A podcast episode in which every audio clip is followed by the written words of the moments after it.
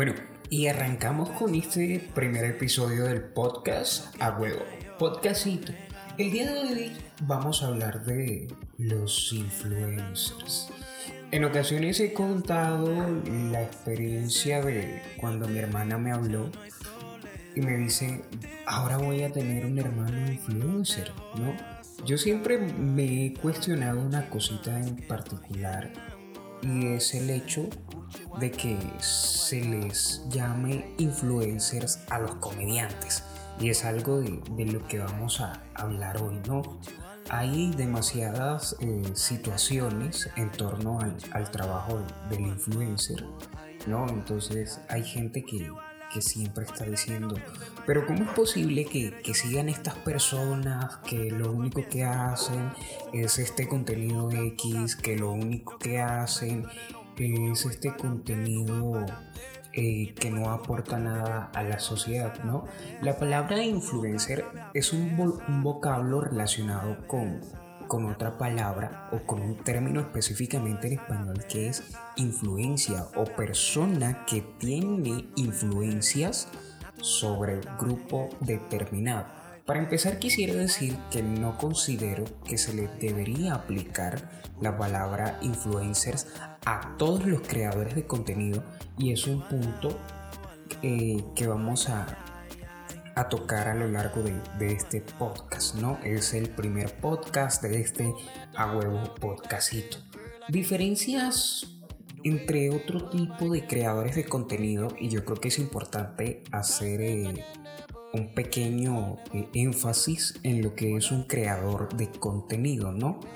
Cuando mi hermana me dijo, entonces voy a tener un hermano influencer, eh, yo siempre he sido renuente a ser influencer.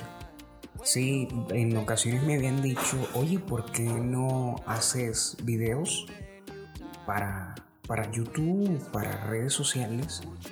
Y yo había dicho, oye, sí, voy a, voy a hacer videos para, para redes sociales hasta ahorita que, que, acabo de publicar un libro dije sí. Antes decía no, porque no quiero ser influencer. Es algo que todo el mundo hace, es algo que, que ya está muy trillado. Yo no quiero caer en, en, eso de hacer lo que todo el mundo hace. Entonces me decidí por, por solamente eh, eh, hacer otro tipo de cosas, otro tipo de publicidad para mis redes sociales. Pero estudiando este fenómeno, ahora que en efecto me toca a mí ingresar al mundo de, creadores de contenido, porque no solamente eh, tengo este podcast, sino que subo videos a mi Instagram, a mi fanpage en Facebook, a YouTube, tengo un canal de YouTube, estoy en todos lados como Tarek Perales, también tengo cuenta en Twitter, en fin, me he dado cuenta de que existe una diferencia y es una diferencia seria, muy marcada entre lo que es un influencer, entre lo que es un Instagramer, entre lo que es un creador de contenido.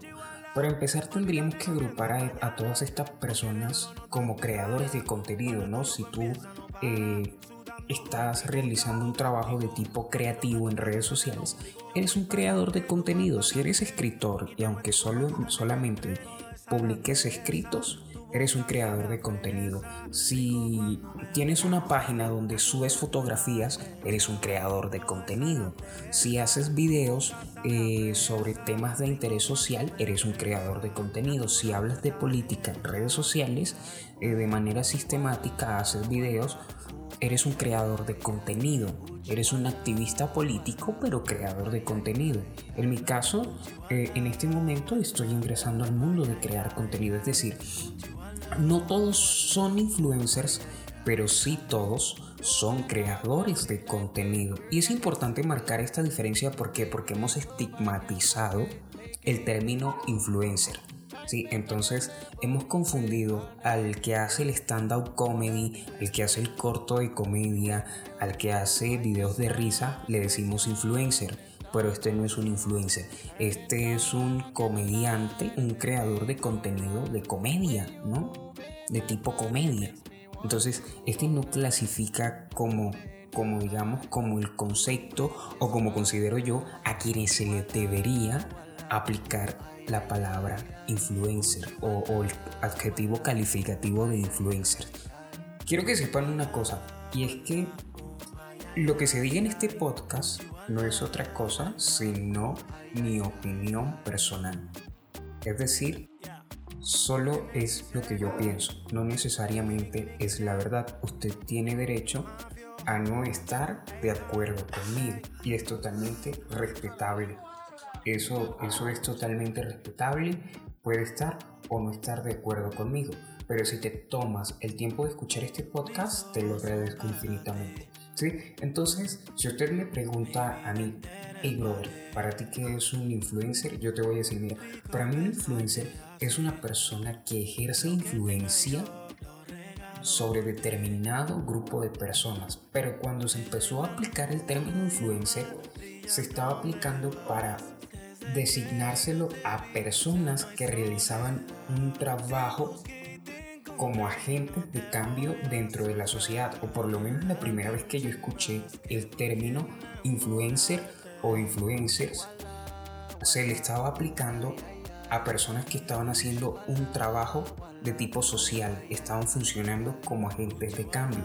Entonces me he puesto a analizarlo y, dentro de mi eh, cognición personal, dentro de, del concepto que yo tengo, para mí un influencer es esta persona, este que realiza un, un trabajo de tipo social que funciona como agente de cambio. El resto son creadores de contenido y es que hemos estigmatizado y lo puedo decir a, nivel de continente, aquí en Latinoamérica hemos estigmatizado el hecho de que hay personas que ciertamente eh, realizan un tipo de contenido que tal vez no sea el, más adecuado o, no es de nuestro agrado, ¿no? Decir que es adecuado o inadecuado es un término bastante, bastante ruidoso, sí, porque eh, entraríamos a discutir quién decide lo que es o, no es adecuado. Pero en este caso vale la pena decir de que tal vez hay contenido que nosotros no consideramos ni correcto, ni esencial, ni necesario y, de, alguna manera nos genera cierta molestia, ¿no? He visto en redes que, con todo este fenómeno de que cualquiera puede empezar a hacer contenido, se hace contenido que no va de acuerdo a lo que yo considero, pero ojo, es de acuerdo a lo que yo considero.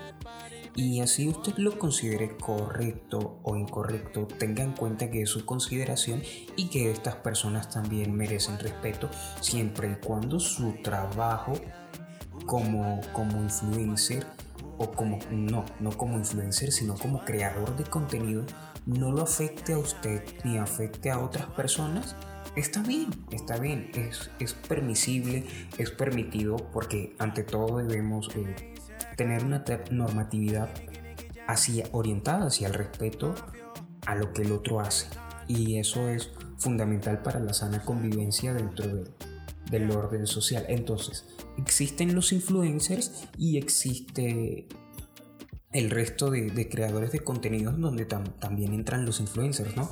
Entonces, si yo hago un trabajo para redes o, estoy haciendo algo en redes, estoy creando contenido, soy un creador de contenido.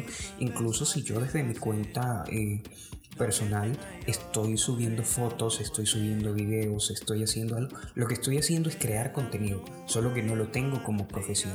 Pero entonces dentro de todos estos creadores de contenido hay un grupo que es el que deberíamos denominar influencers, es decir, eh, en el caso de YouTube, los youtubers son todos los que hacen contenido para YouTube, ¿sí? Pero entonces, dentro de ese contenido hay contenido de personas que lo que quieren hacer con su contenido es generar un cambio. Y es válido querer generar un cambio, también es válido eh, querer hacer reír que si son o no estupideces, eso no lo decido yo. Que si es de mi agrado, está bien. Si no es de mi agrado, también está bien, ¿no? Entonces eso ya lo dijimos.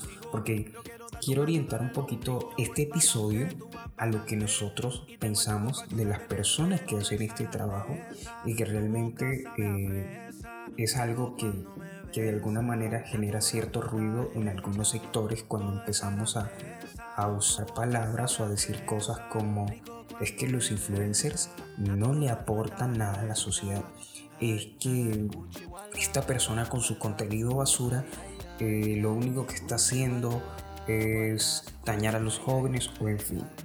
Yo quisiera, quisiera abogar por algo que está muy implícito dentro de mi manera de pensar y es el hecho de que nosotros debemos ser seres autogestivos, críticos, autocríticos y poseer sentido común.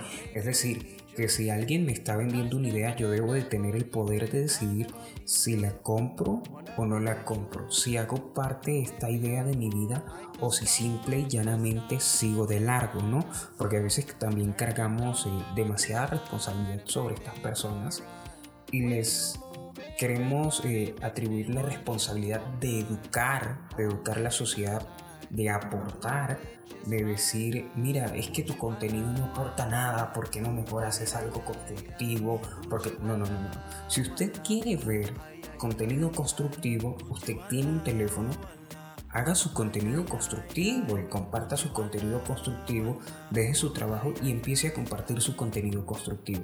Pero ese, eh, esta costumbre de ser jueces, de querer ser veedores, mentores, asesores y directores de la orquesta de lo que se ve y no se ve en redes sociales, también es algo que nosotros debemos gestionar dentro de nosotros.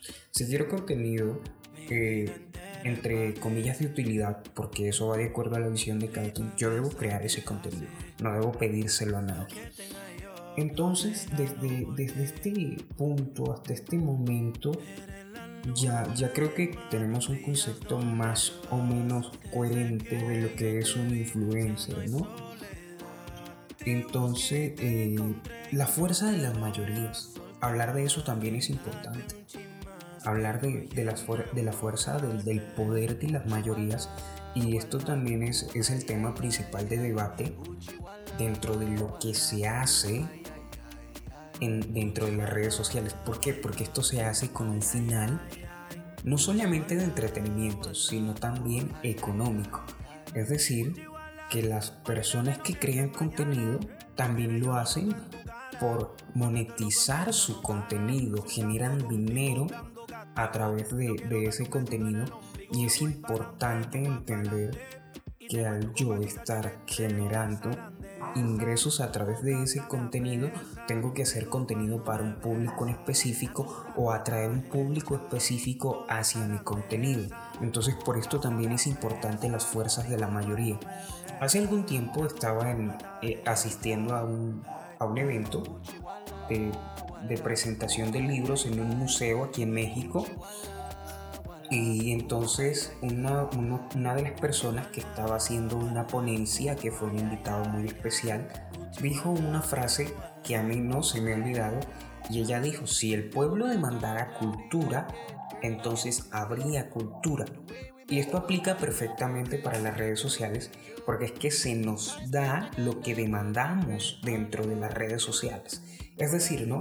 Ejemplo, vamos a poner este ejemplo. Yo quiero ser eh, creador de contenido, pero resulta que el contenido que más vende es ese contenido entre comillas sin sentido, sin sustancia ni aporte alguno, que es el contenido que se hace mucho, ¿no? Hay mucha gente haciendo contenido por hacer. Entonces como lo que yo quiero es monetizar mis redes sociales, tener un montón de seguidores en mis redes sociales, ¿qué hago? Empiezo a crear ese contenido, ese contenido empieza a ser su función de atraer a las mayorías. Entonces, como yo veo que ese contenido vende y está al otro lado del contenido educativo que no vende tanto, y esto es una verdad a voces, el contenido educativo en redes sociales no vende mucho. Realmente son muy valientes las personas que se deciden hacer un contenido educativo, que se deciden hacer un contenido eh, cultural que alimente a las personas desde una perspectiva intelectual. Sí, cuando una persona eh, se, se, decide hacer este tipo de contenido, sabe que no va a tener eh, de alguna manera el mismo auge que tiene o la misma demanda que tiene otro tipo de contenido. El otro tipo de contenido que se hace, que es el contenido del stand-up comedy, que es el contenido que genera risas y entretenimiento. Esto es una verdad, ¿no? Pero también es cierto de que hay personas que hacen contenido de tipo educativo, de tipo crítico y de alguna manera elaborado en un sentido al alimento del intelecto que les va muy bien. Todo eso también es una cuestión de estrategia que nosotros deberíamos evaluar si estamos pensando en crear contenido, si estamos pensando o si vemos contenido en redes sociales. Es importante analizar esta parte y por eso me detuve en eso de las fuerzas de, de las mayorías. Y como dijo aquella persona, las personas demandáramos contenido de calidad, en mayoría habría contenido de calidad en mayoría dentro de las redes sociales, pero no es el contenido que está en demanda. ¿sí? Entonces, si yo quiero contenido de calidad, debo buscar contenido de calidad, porque también hay contenido de calidad. Pero entender que todas las personas o no todas, pero sí un gran número de estas personas que hacen contenido dentro de las redes sociales y hacen este contenido muchas veces lo hacen por un beneficio económico, ¿no? Que si bien es cierto, eh, crear contenido genera trabajo, ¿por qué no? Un ejemplo tácito y palpable, cuando yo termine de grabar este podcast, voy a tener que destinar tiempo a editarlo, a eliminar el ruido, porque afuera de, donde estoy grabando están lavando platos. Si escuchan platos, por favor, perdónenme porque soy nuevo en esto y estoy aprendiendo. Y les agradezco que se tomen el tiempo de escuchar este podcast, este a huevo podcastito.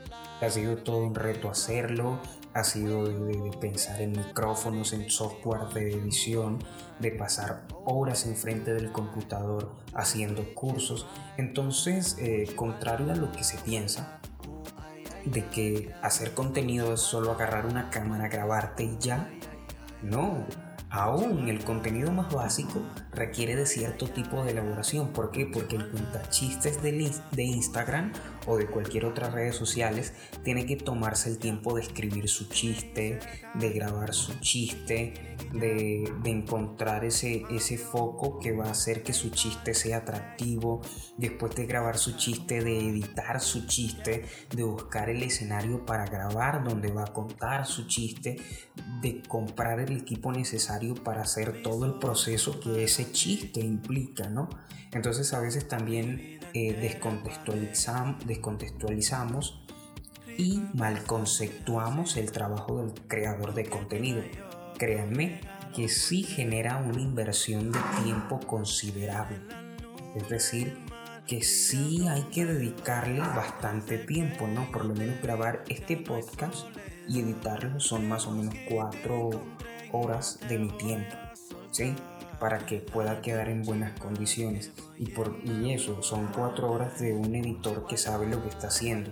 En mi caso personal, por ser un aprendiz de creador de contenido, entonces voy a cometer errores que tengo que volver a editar, que tengo que volver a, reverberar, por decirlo así, que tengo que, tratar de eliminar el ruido, que si el audio se estropeó, tengo que volver a cargar el audio viejo y hacer todo el proceso de edición, porque eh, esto involucra algunos conocimientos prácticos que son necesarios para crear este contenido. Entonces, estamos en eso, en, las fuerzas de, de, la mayoría, ¿sí? Y no podemos esperar, y quiero decir esto sin ánimo de ofender, y espero que usted tampoco le dé sus ánimos para ofenderse. Hay demasiada gente influenciable, hay demasiada, ¿no? Entonces, ¿qué pasa? Que cuando nosotros vemos una moda, en redes sociales las redes colapsan con el momento trending, con el trending topic de ese día a fuerza de contenido, ¿no? Es, por ejemplo el caso de TikTok. TikTok y Twitter son redes que se mueven mucho en alusión al tema del día, en alusión a lo que se está hablando, en alusión a lo que en ese día se está haciendo. Se habla mucho, se, se hace mucho hincapié en esa parte de decir este, eh, vamos a hacer contenido de X hashtag, de X numeral, porque es la orden del día, ¿no? Y hay muchas personas que al parecer esto es un efecto dominó, un efecto encadenante de que están haciendo videos sobre estos, yo voy a hacer videos sobre estos y ahí empezamos una cadena de personas influenciables y muchas veces eh, este contenido pues como diría eh, mi tía Boomer no aporta nada. Pero entonces es importante entender de que no todo en la vida es cultivar el intelecto porque también quisiera decir esto porque no quisiera caer o parecer que estoy diciendo, miren, no vea ese contenido, no, usted es libre de elegir qué contenido quiere ver. Eso es indispensable, elegir qué contenido quiero ver. ¿Por qué? Porque si una minoría o un porcentaje de la población o una mayoría dice, no, es que el contenido correcto es el contenido que te educa, que te genera un sentido crítico, que te genera un pensamiento realmente útil. Sí, es buen contenido, pero a veces necesita reírte. Como dijo el sabio Salomón, el mucho estudio fatiga la carne, pero aún hay que ser selectivos para escoger un buen contenido para reírse, porque hay mucho contenido que no da risa, pero hay contenido al que sí, al que nosotros podemos dedicarle unos minutos de nuestro tiempo. Yo no digo que esté mal, pero debemos ser un poco más selectivos y menos influenciables. Entonces no existe un culpable, no existe una persona que, que sea, eh, no podemos culpar al, creador de contenido. Si este creador de contenido está haciendo cosas que no se deberían hacer, no deberíamos eh, solamente culpar al creador de contenido, sino repartir esa responsabilidad en aquellos que le han dado eh, esa capacidad, ese, ese digamos, esa oportunidad de tener esa influencia, ¿no? En días pasados, en, en, la ciudad de Cartagena, en Colombia, se dio el caso de un chico que eh, hizo unas paletas con jabón, con jabón de, de bañarse, jabón corporal. esas barras de jabón las bañó en chocolate, las puso a congelar y salió a la calle y se las dio a comer a adultos mayores. Este caso es un hecho totalmente reprobable cuando nosotros decimos, óyeme, pero ¿qué te pasa muchacho? ¿Qué estás haciendo? Entonces, estas personas con ese alcance, con ese afán de crear contenido, con ese afán de, lucrarse de esto, hacen cosas de las cuales ellos no, no miden las consecuencias, no, no miden la capacidad de afectación que tienen sobre otras personas. Entonces deberíamos también tener en cuenta eso, qué personas estamos siguiendo. ¿De qué dependen los ingresos del creador de contenido? ¿No? Las personas creen que las plataformas o las redes sociales, estas plataformas de redes sociales, eh, pagan una cantidad exorbitante de dinero que es lo que les permite a estos personajes eh, hacerse de, un caudal económico notorio. En realidad, no. No es así. ¿Por qué? Porque, por ejemplo, eh, YouTube paga, si mucho, mucho, 2 dólares por cada 100.000 reproducciones. En algunos casos paga 80 centavos, en otros paga un dólar. Entonces, imagínense, ¿no? Vamos a hacer cuentas. Por cada millón de reproducciones, un youtuber se puede estar ganando de 10 a 20 dólares o 8 dólares. Entonces, si yo tengo, un ejemplo, ¿no? un video que este mes eh, alcanzó un millón de reproducciones, quiere decir que a mí me van a llegar de 8 a 20 dólares, ¿no? Eso no es una riqueza, ni siquiera es, eso no es ni siquiera la, décima parte de un salario ¿no? Eso no es un, gran caudal de dinero. Entonces, ¿de dónde? ¿De dónde sale el dinero de los influencers? Muy sencillo, del marketing que realizan a través de sus redes sociales de la publicidad que ellos hacen, esta sí tiene un costo que le permite a ellos eh, hacerse a una buena cantidad de dinero, ¿no? Entonces, entre, entre más seguido, perdón, entre más seguido es un influencer, eh, más personas eh, con necesidades de marketing y publicidad se acercan a este influencer para decirle, oye mira, es que yo, yo quiero que tú me hagas una publicidad, ¿cuánto me cuestan 15 segundos de tu publicidad? No, 15 segundos de mi publicidad por el alcance que tiene le cuestan alrededor de 2.000, 3.000 dólares. Muchas personas cobran mucho más que eso, ¿no? Entonces, ¿qué pasa? Que ese es el dinero que realmente entra al, al influencer. Ese es el dinero del que ellos se hacen, eh, digamos, partícipes. Esos son realmente sus ingresos. Entonces también está ese dilema de que muchas personas que han invertido muchísimo tiempo, muchísimos años de su vida educándose académicamente hablando, en términos académicos, eh, asistiendo a la universidad, eh, haciendo maestrías, doctorados y tal vez no tienen esta afluencia económica, dicen, qué triste, qué triste es que estas personas que solo hacen estupideces entre comillas, ¿no? Yo le pongo las comillas porque no, no me siento competente o por lo menos sí me siento competente, pero en este episodio no pretendo entrar en ese tema, tal vez en otro episodio, ¿no? Entonces está este dilema, ¿no? De que la gente con profesión, con maestrías, con doctorados se queja y dice, pero ¿cómo es posible que estas personas ganen esta cantidad de dinero? Es injusto porque yo estudié X cantidad de años y me gano una miseria. Como dijo un influencer eh, colombiano, si usted cree que esto es tan fácil, pues deje su empresa y venga a crear contenido. Esto, esto es una propuesta bastante grosera, ¿no? Y usted dirá, pero ¿por qué dices eso? Pero en el fondo esconde, esconde ciertos aspectos a analizar, como lo son el hecho de que no, no todos eh, innatamente tenemos eh, esa capacidad de hacer contenido, ¿no?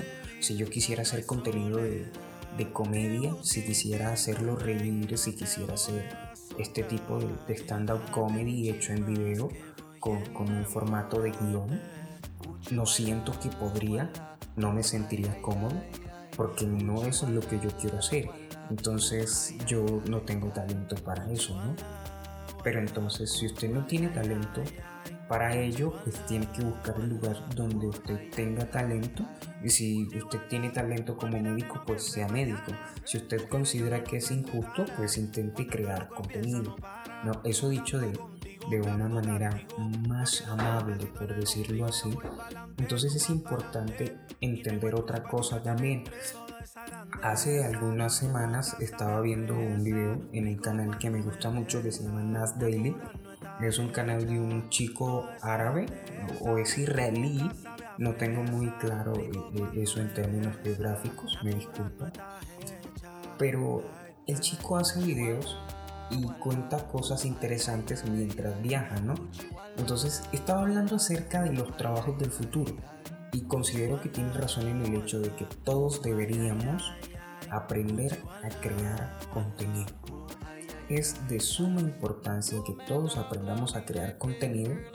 ¿Por qué? Porque en estos tiempos estamos en una era digital y si nosotros analizamos eh, la situación en pandemia, nos hemos dado cuenta de que todo se está moviendo a través de medios digitales. Eh, hoy día la mayoría de, de libros se encuentran en formato digital.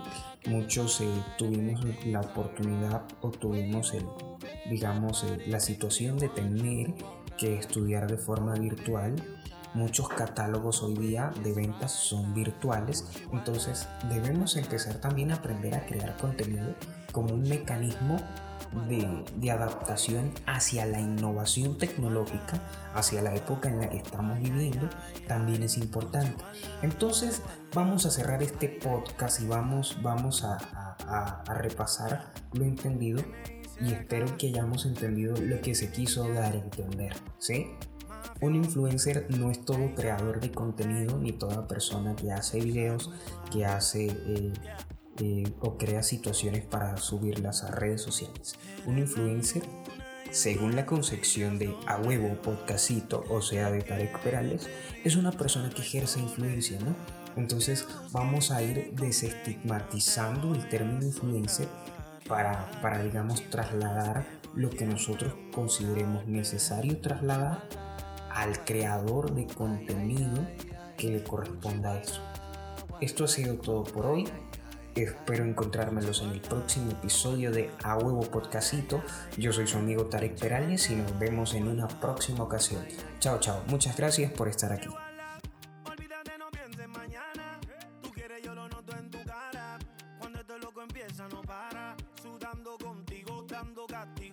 Yo quiero darte un besito en el ombligo. Yo voy pa'lante, tú vas pa'lante. Y tengo el truco para quitarte el estrés. Toda esa grandeza, tu boca sabe a fresa. Rico cuando me besa, natural no estás hecha. Toda esa grandeza, tu boca sabe a fresa. Rico cuando me besa, natural no estás hecha. Ay, ay. Uchiwala.